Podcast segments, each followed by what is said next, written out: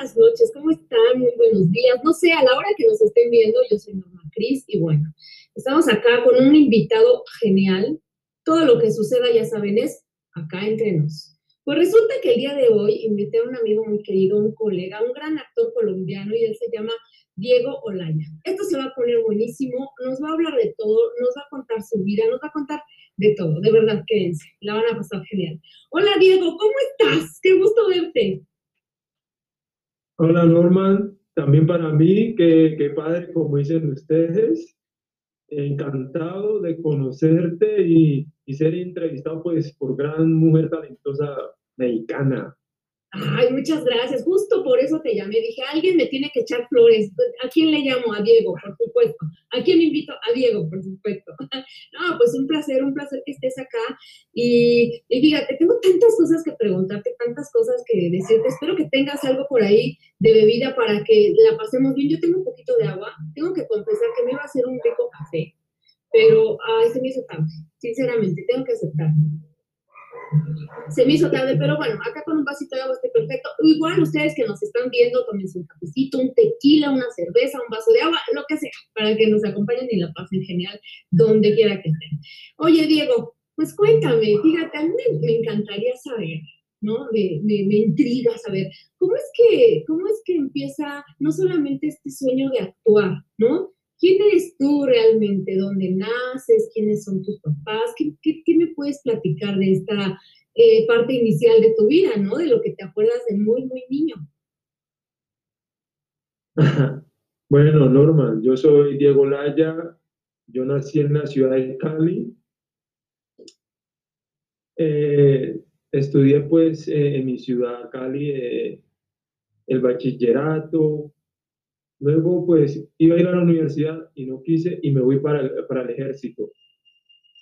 Ok. Me voy a prestar servicio, ahí me quedé. Ok, oye, pero te acabas de adelantar unos, ¿qué te gusta? Unos 15, 20 años. Vamos a empezar desde el principio, ¿no? Cuéntame, ah, niño, estaba, eras niño. ¿Qué, ¿Qué decía tu mamá? ¿Con quién vivías? ¿O tu papá? ¿Qué te decían?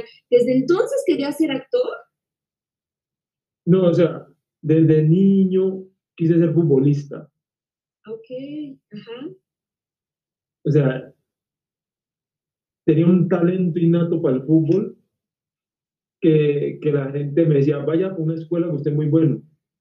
Pero llegaban grupos así a jugar a barrio contra barrio, cuadra contra cuadras, y yo siempre me destacaba, era el goleador. Yo soy zurdo de mano y zurdo de pie. Ok, muy bien. ¿Y qué pasó? ¿Qué pasó ahí? No, no, no hubo el apoyo necesario, tu familia no le encantó la idea. ¿Qué sucedió con el fútbol? Seguí, fui a una escuela. Fui a una escuela, entrené mucho, también jugué élite, pero no se pudo más de ahí. La situación de, del narcotráfico en Colombia se puso muy pesado y, y también a veces la, la situación económica muy difícil. Sí, porque además, digamos, sí, el talento, por supuesto que está ahí, pero el, el llevarlo a cabo finalmente sí requiere de dinero, ¿estás de acuerdo? ¿No? Hay que ir a entrenamientos, hay que pagar, no sé, transporte o gasolina, lo que se tenga que pagar, ¿no? Y entonces, ¿cómo es que tu sueño cambia? ¿Cómo es que tu sueño de, de ser futbolista, cómo es que cambia a ser actor? ¿O cómo sucede esta transición? ¿O esto es reciente? Cuéntame.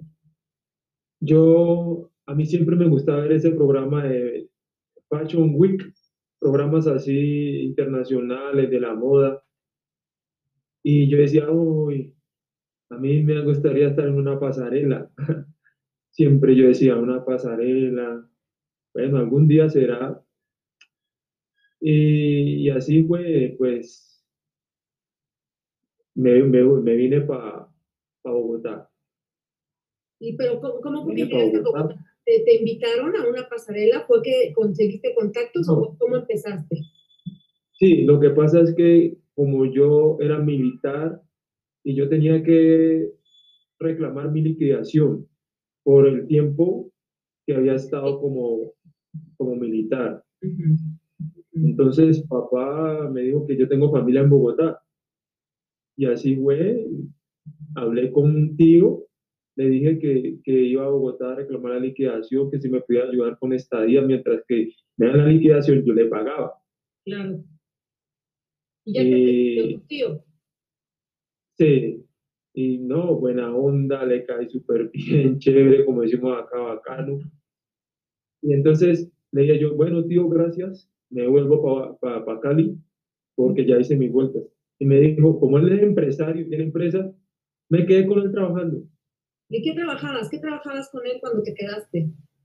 Él, él tiene empresas de alimentos, o sea, eh, para los comedores, comedores comunitarios, para los colegios, refrigerios. Y entonces empezaste a trabajar con él, pero luego, ¿cómo te conectas con la moda? ¿Te acuerdas que nos quedamos en lo de la pasarela? ¿Cómo, cómo te conectas con la moda? Me conecto con la moda, pues porque mucha gente me decía que, que si yo era modelo sin serlo. Y yo decía, ¿verdad? Y yo, no, sí, Diego, en serio, yo, ah, no creo, pero bueno, si usted lo dice. Y a mí siempre, yo iba para mi trabajo y a mí me gustaba estar elegante. Ok, ok. Y, ellos, dijiste lo mismo. me decían, ¿Y cuándo es la primera vez que haces una pasarela?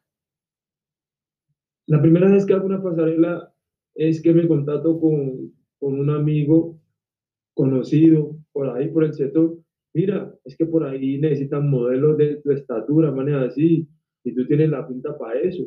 ¿Cuánto mides? ¿Qué estatura tienes, Diego?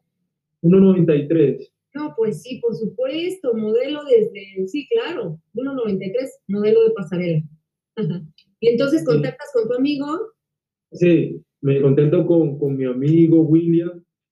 me dice, ay, oye, no, pues, yo, yo sin ser modelo, yo dije que era modelo. Muy bien. Aunque no sepas tú seguro de ti. Sí, yo dije que era modelo. Digo, ah, sí, que, uy, sí, no, me gusta tu perfil, tu registro, tal y todo eso. Y entonces me hizo una prueba y pasé la prueba. Ok, y empezaste a trabajar en la pasarela.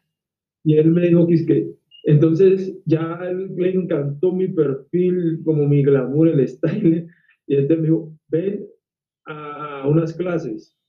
Y fui a unas clases y listo, y, y después venía el evento un sábado, el primer evento de mi vida. Apenas me temblaban las piernas. Claro. no, eso tenía una pasarela muy regia, que la gente le gustaba mucho como caminaba, el glamour, la puesta en escena, la la mirada. Ya. Oye, Diego, ¿y hoy sigues haciendo pasarela? ¿Sigues haciendo pasarela? Sí, el año pasado, antes de la pandemia, hice una. Oye, ¿qué, tal, ¿qué tan cierto es esto en la pasarela que, que es complicado? Complicado con los compañeros, complicado con el dinero, que, que sí, efectivamente se maneja mucho dinero, pero quizá lo que gana el modelo no es tanto como debería eh, manejan regalías, por ejemplo, en las pasarelas cuando tú eh, sales en un programa de televisión y ya, o sea, tú cobraste ese día y nunca más, o cómo funciona. No, eso, eso lo pagan muy mal. eso lo pagan muy mal, eh, Norma. Pues uno está ahí como por los sueños, para que vaya tomando trayectoria, para que lo vean internacionalmente, esa es la idea. Pero no, son, se lo pagan muy mal.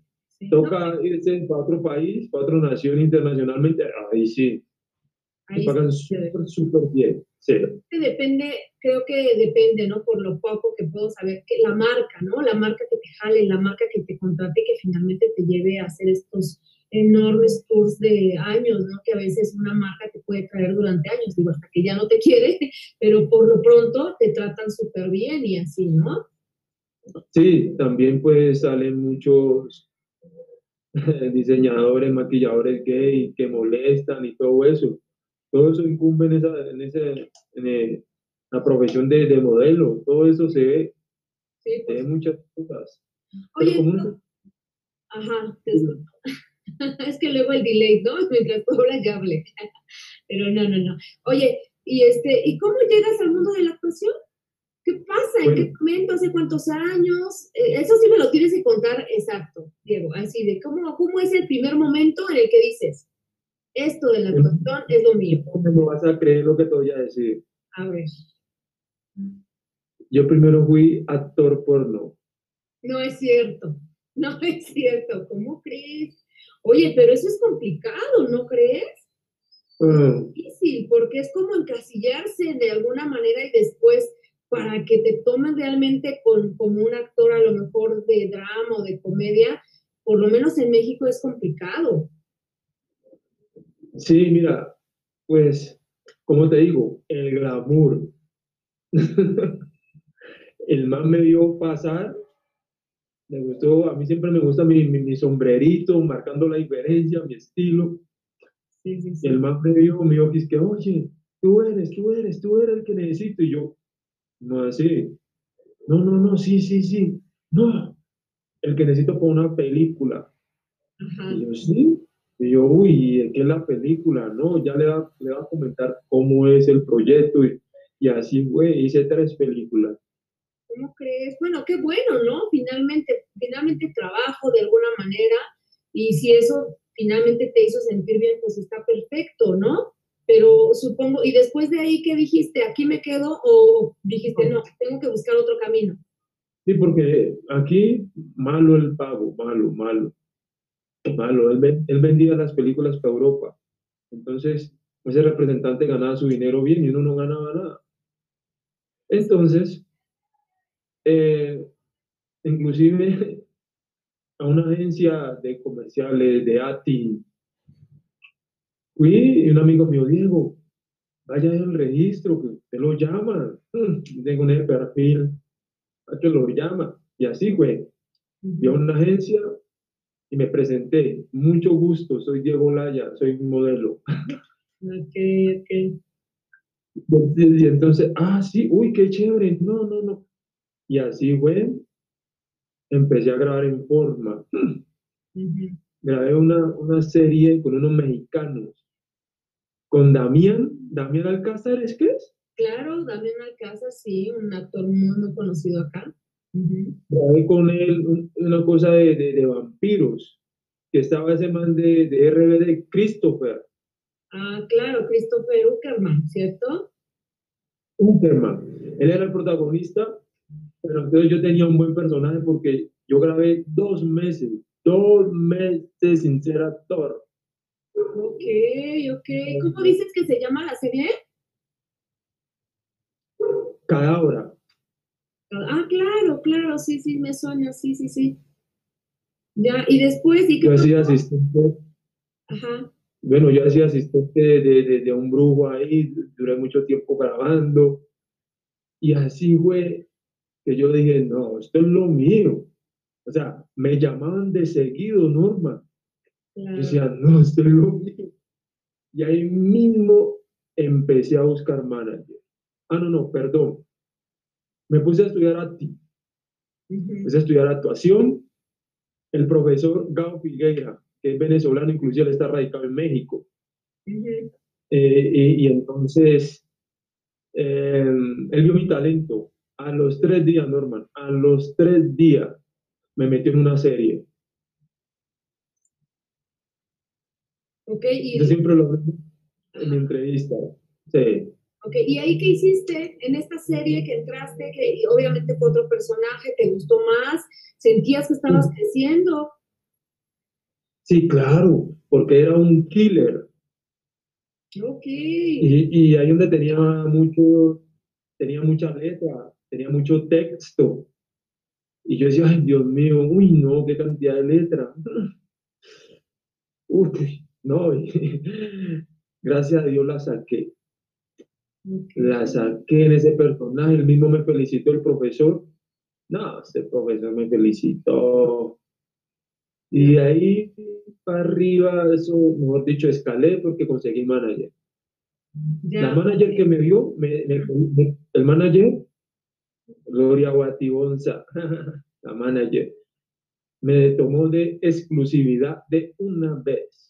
Ya. Oye, ¿qué tan importante, por ejemplo, en Colombia es tener manager? Porque estás de acuerdo que tener manager, sí, me queda claro que, que es una ayuda importante, que entran a los lugares donde tú no puedes acceder, que, que hacen negociaciones importantes, sobre todo de dinero, que a veces a los actores les cuesta trabajo hablar del dinero.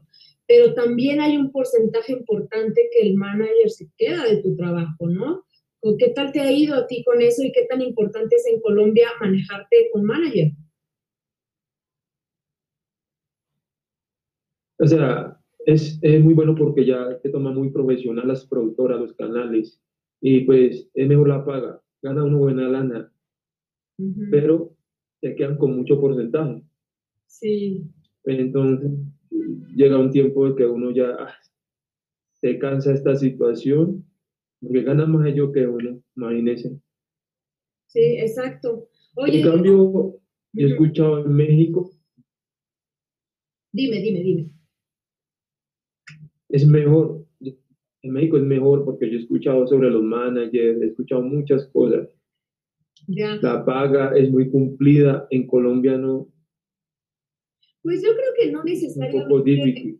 Ajá, no necesariamente hablamos de que en México sea mejor. Yo creo que en todas las partes del mundo es muy, muy similar. Sí, por supuesto, tiene que ver con la economía del país. Por supuesto, en este momento que estamos atravesando de pandemia todavía, ¿no? Después de cuánto tiempo. Y en México, así como hay gente formal, igual hay gente que no te va a pagar, hay gente que va a tardar tres meses en pagarte, los comerciales tardan mucho en pagar, por ejemplo, y no solamente eso. Sí, México es un país importante, es una potencia mundial en televisión abierta, ¿no? En series está pegando durísimo. Muchos productores vienen hacia acá, pero pasa entonces, el, el problema se complica también porque también vienen muchos actores de otras partes del mundo y entonces igual el trabajo es menos, la paga es complicada. Mira, yo creo que en, en todas partes del mundo eh, tiene su dificultad esto del arte ya seas actor, escritor, escultor, pintor, no sé, es complicado esta parte del arte. En México también tiene su, su, su, manera difícil de entender para la gente. Eh, creo que a veces es complicado el decidir entre ir, pagar una entrada al teatro o comer ese día, ¿no? Así de complicado a veces es la situación en México. Pero bueno, estamos hablando también un poco de la parte positiva. Oye, Diego, entonces, te haces actor. Fíjate qué curioso pasa contigo, ¿no? De que normalmente escuchas las historias de los actores que desde niños, ¿no? Sueñan ser actores y poco a poco van lográndolo. Y, y tú lo descubriste realmente hace no mucho, ¿no? Y dime sí, no mucho. Y dime una cosa, tú ¿Trabajas solamente como actor y como modelo o, tienes que trabajar en otras cosas para poder sobrevivir? Porque finalmente, como dicen, hay una renta que pagar, ¿no? Sí, yo, he trabajado en varias cosas. He trabajado en esos negocios de network marketing, de esos de productos de, belleza, que red de mercadeo, que, que le invito a una reunión norma para que se afilie y vender productos y todo eso. Sí. yo hago esas cosas también. Ah, también, pues, en este momento, pues, también trabajo con una empresa así, pero independiente. O sea, vendiendo cámaras de seguridad, circuito cerrado para los negocios, pues, para, y se le, y se le configura el celular. Y yo me gano mi, mi porcentaje por mi venta de cámara y es independiente. Si yo a un caso, no tengo ningún problema. Exacto. Pues fíjate que ah, elegiste una buena opción justo por lo que dices, por los castings, ¿no? Porque ¿qué pasa cuando tú trabajas o has tenido la oportunidad de trabajar en cine o en televisión? Finalmente sabes que en algún momento te van a llamar, pero no sabes en qué momento, no sabes si un lunes, un martes, un miércoles. Es difícil, ¿no? Intentar conseguir quizá un trabajo de 9 a 6 de oficinista, ¿no? Entonces siempre hay que ver esa opción, ¿estás de acuerdo? el saber que, bueno, finalmente necesitas dinero para sobrevivir, pero también es no abandonar tu sueño, ¿no? Y tener la oportunidad de seguir trabajando. ¿Tú has hecho teatro, Diego, por ejemplo? No, no me acuerdo.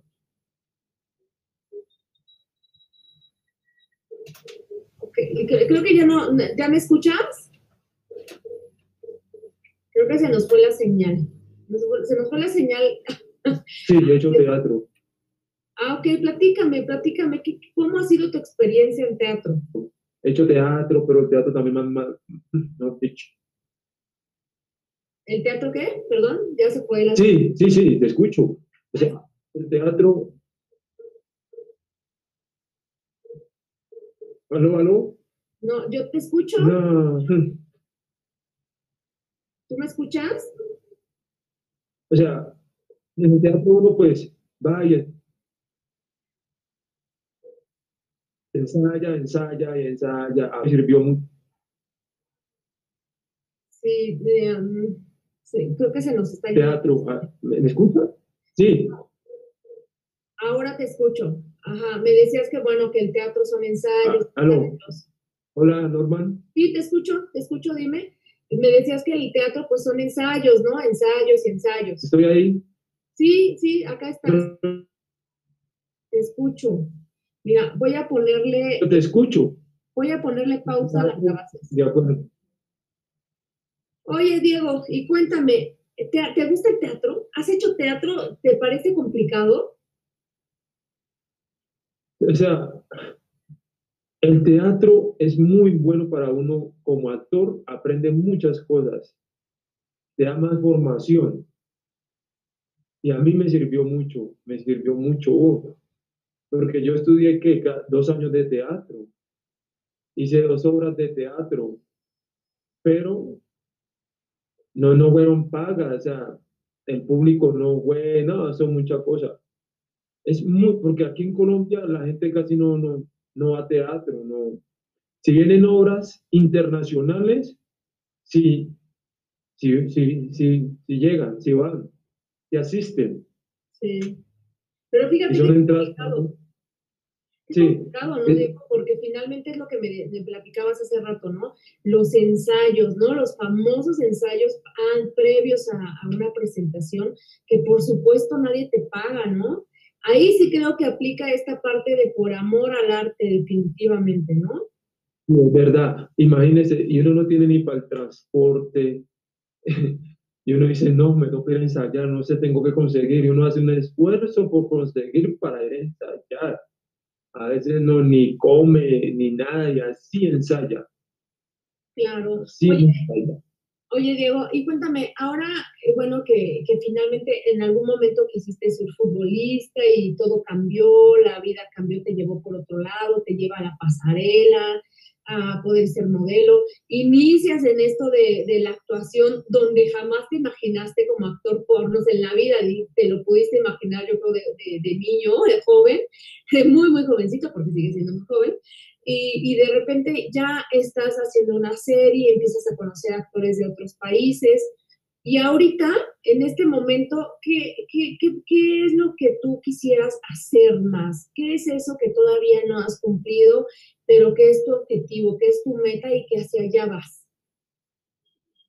No, o sea, yo siempre le he orado a Dios mucho, y yo quiero pues trabajar en, en otros países, que eso es lo que yo quiero, porque, o sea, yo acá en mi país he trabajado con RCN, he trabajado por ahí en 20 proyectos, Netflix, Amazon, Warner Bros.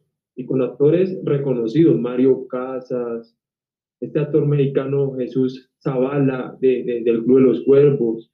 Ujú. O sea, ella, pero, pero tú no quiere salir a otra nación. ¿Por qué, Diego? Por ¿Por qué, por qué se te antoja eso? ¿Por qué quieres ir a otras naciones? ¿Qué puedes encontrar en otro lugar que no tengas en Colombia? En otras naciones hay más oportunidades y valoran tu, trayectoria actoral. Tu profesión la valoran más. Acá no. Acá te pagan cualquier cosa así. No. En otros países valoran su trayectoria. Yo sé que sí, yo sé. Ya, No pues, bueno, me, me encanta que pienses así y que, y que quieras eh, abandonar el nido, ¿no? Y salir a buscar y ver qué hay más allá, ¿no? Oye, Diego, ¿y, pero, ¿y qué dice tu familia? ¿Qué, qué, qué tu familia qué, qué dice? Por- o dime, ¿hay más, a más artistas en tu familia? ¿O, o solo eres tú el del problema? ¿O qué piensa tu familia? Solamente soy yo y no, me, me, me atacan mucho. Busque otra cosa, busque otra cosa, busque otra cosa. que mire, que no, que esto. Yo le dije, no, pero es que a mí me gusta esto, yo yo tiempo en esto. Yo le digo, o sea, uno se va a, trabajar otra cosa, le van a pagar el mínimo y desde empezar desde cero. No, para eso uno ha construido su trabajo, su sueño. Mira, yo les he dicho, yo he trabajado de todo en la vida, de todo. He trabajado en bares de seguridad, he trabajado mejor de mesero. Una vez trabajé en una empresa de mesero y no salía nada. Yo le decía, bueno, Dios mío, si tú no quieres más que yo sea actor, listo. Y me llamaron para otro proyecto, normal. Yo he votado ese trabajo. Entonces ahí donde yo digo, no, Dios, Dios ama lo mío, Dios está pendiente de mí porque sabe yo me estoy portando bien. Claro, y aparte creo que lo importante en esta carrera, híjole, sí es básico no perder la esperanza, ¿estás de acuerdo, Diego? O sea, porque es complicado. Estoy de acuerdo. Ahora, dime, por ejemplo, ¿tú, ¿tú qué le dirías a los jóvenes, ¿no? A, aquellos chavos que, que empiezan apenas y que han decidido hoy ser actores pero que finalmente tienen igual una vida complicada, gastos que cumplir, una familia detrás de ellos que les dice, estudia otra cosa, dedícate a algo en serio, ¿cómo eso? ¿Tú qué les dirías cuando tu experiencia ha sido la que ahora nos cuentas? No, yo les digo que, que si van a tomar esta profesión, que sean con disciplina. Esto no es un hobby. Si lo hacen es por amor, por lo que aman, logran los sueños y las metas. Pero si lo hacen por hobby, no, no, están equivocados, dedíquense a otra cosa. Sí. A otra cosa porque esto merece disciplina y respeto. Así es, y tienes absoluta razón. Toca estar, toca, toca estar leyendo. Eso no es así que, que así ya no, toca estar leyendo, leyendo a toda hora. Hay que leer, yo mantengo mis libros, todos los días estoy leyendo. No pueden ser conformistas, quedándose con el, con el solo el idioma español. Sí, sí, sí. Hay que prepararse en el idioma inglés. Yo estoy preparado todos los días. Every day, all time. The practicing is very interesting my acting career. Entonces, yo no, si yo no practico el idioma, voy a perder muchas eh, eh. Por supuesto. Oye, lo que dices es tan valioso, Diego, porque tienes toda la razón, ¿no? Es, es prepararse todos los días, todo el tiempo, es disciplina, es compromiso, ¿no? Porque finalmente eh, cuando se es muy, muy jovencito y, y, se cree que solamente se puede vivir de los sueños, pero los sueños se tienen que llevar a un puerto, los sueños se tienen que aterrizar de alguna manera, ¿no? Pero esto, para esto, requiere, por supuesto, compromiso y mucha disciplina, ¿no? Porque cuántos, dime tú, Diego, seguro has conocido cuántos chicos, cuántos jóvenes o hasta ya gente adulta, ¿no? Eh, que cree que en el momento en el que se va a convertir en actor va a ser millonario y va a andar regalando dinero todo el día y no se va a preocupar de nada. Esto realmente no es así como sucede. Por supuesto que hay quienes son muy afortunados y a lo mejor eh, se protagonizan todo el tiempo o los llaman todo el tiempo, pero también ellos también ellos tienen el deber de administrar el dinero porque esta carrera es efímera. Totalmente. ¿Cuántos actores no hemos conocido que un día son famosos, adinerados y tienen el mundo en sus manos y otro día terminan en la calle, tal cual, ¿no?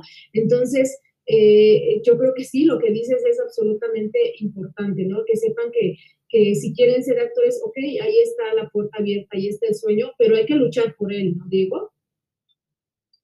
Sí, hay que tener mucha disciplina, porque hay muchos que van iniciando ya quieren estar en las rumbas, en los paris, y, se desordenan, porque conocen en los castings chicas bonitas, y así se desordenan y no tienen disciplina, y cuando uno pregunta, ¿qué pasó con este chico? No, ese man no siguió, ah, tenía disciplina.